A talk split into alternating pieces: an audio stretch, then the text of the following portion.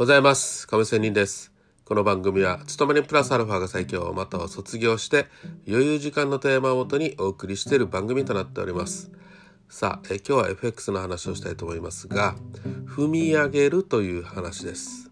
さあえ踏み上げられたことありますか？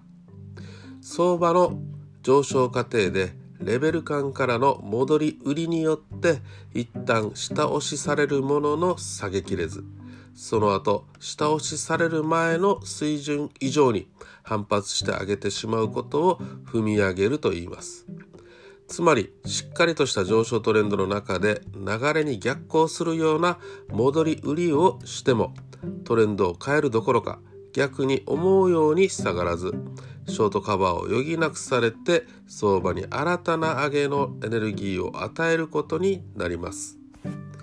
さあ、え、そういった踏み上げるを例えて言えばジャンプする時に一旦しゃがみ込んでエネルギーを貯めてからジャンプするイメージですので強い上昇力があることがまあまあイメージ分かりやすく、えー、お分かりいただけると思います。このように踏み上げるの相場では上昇トレンドがかなり強いことの表れであり押し目を拾ってトレンド方向に対して順張りしたり状況によっては踏み上げ始めたのを確認して高値を追撃的に、えー、勇気を持って買っていくことも大事です。押し目を買うか、えー、高値追撃的に買うのかの判断はあくまでもその人の好みによりますがおしめで買うのは上げが一旦、えー、ちょっとした休み、えー、小休止しているところでそれ,、まあ、それを相場の反転と見た勢力が打ってくるために下押しされている時で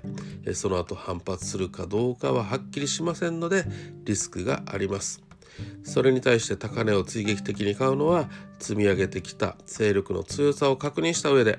流れに乗るということになります。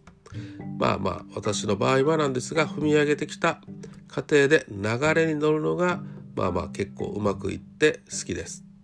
ということで、えー、今日は踏み上げるという話から相場の反発場面というようなイメージと話をしました。いかがだったでしょうか？それでは今日も良い一日を See you!